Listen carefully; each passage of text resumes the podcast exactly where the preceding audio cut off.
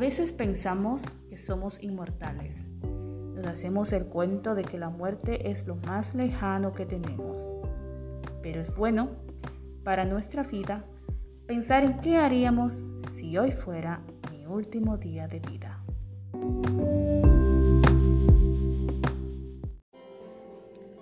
Hace como 20 años atrás, tuve un encuentro cercano a la muerte.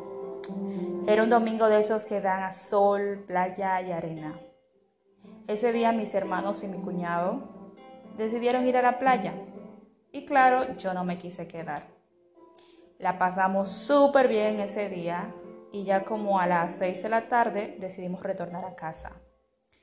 En el camino, mientras todos íbamos felices oyendo música y haciendo chistes, no sé qué pasó, pero el auto deportivo blanco de mi cuñado comenzó a dar vueltas sin parar en toda la pista de las Américas.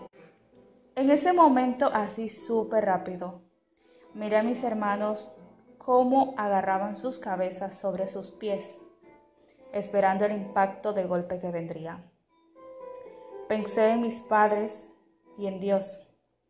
Fue un momento escalofriante pensar que mis padres se quedarían sin sus cuatro hijos. Íbamos a chocar contra un poste de luz, pero por obra y misericordia de Dios, antes de llegar al poste, había una montañita pequeña de arena que hizo que el carro frenara. Ese día, al llegar a casa, no le dijimos nada a nuestros padres, porque estábamos muy asustados todavía.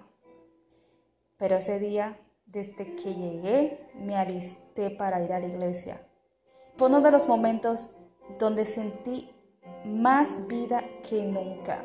Me sentí tan agradecida como nunca antes. Tal vez tú también has pasado por un momento cercano al más allá o algún familiar tuyo muy cercano. Estas situaciones nos dan un golpe fuerte con la realidad. Y en algunos casos nos llevan a apreciar cada momento de la vida, si elegimos aprender de ello. Creo que preguntarnos, ¿qué haría hoy? ¿O cómo sería yo hoy si fuera mi último día de vida?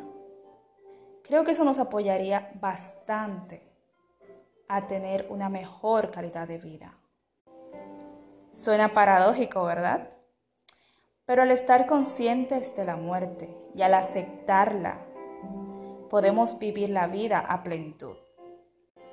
Pero Blanca, pero ¿cómo es posible? ¿Cómo tú me vas a decir una cosa así? Bueno, ¿por qué? ¿Para qué? Primero, sabes que la vida es ahora y no hay tiempo que perder. Segundo, el perdón y el amor se convierten en tu lenguaje de expresión. Tercero, disfrutas esos pequeños momentos, como ver a una hermosa mariposa volar, o ver cómo tu perro mueve su colita y hace el esfuerzo de hacer como que sonríe con los dientecitos. También tu conexión espiritual con el Ser Supremo se vuelve más fuerte se fortalece más cada día. No sé cuál sea tu creencia, si crees que hay una mejor vida después de la muerte, si crees en la reencarnación, o si esto es todo lo que habrá y que no hay nada más. Mi invitación para ti, querido oyente, es agradece cada momento hasta esos momentos que tú consideres que no debes agradecer porque solamente te causen dolor, agradece porque alguna enseñanza tienen para tu vida. Vive tu vida desde el amor. No lo vivas desde el odio, desde el rencor. No vale la pena. No postergues tanto.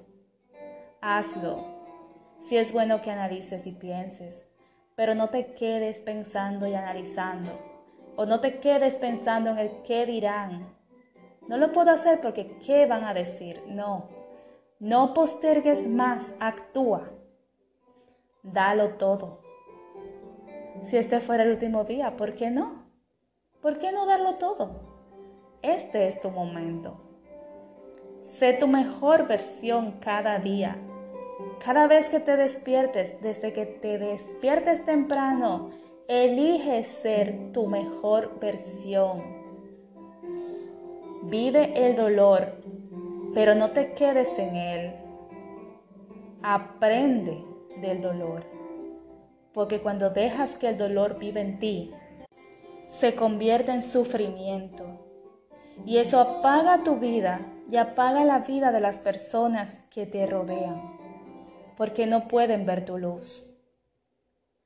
Aprende, agradece, rediseñate cada vez que sea necesario, porque somos seres humanos en constante cambio. Da, recibe, porque dar es lo mismo que recibir. La vida, querido amigo, querida amiga, la vida sucede en este preciso momento. Te amo.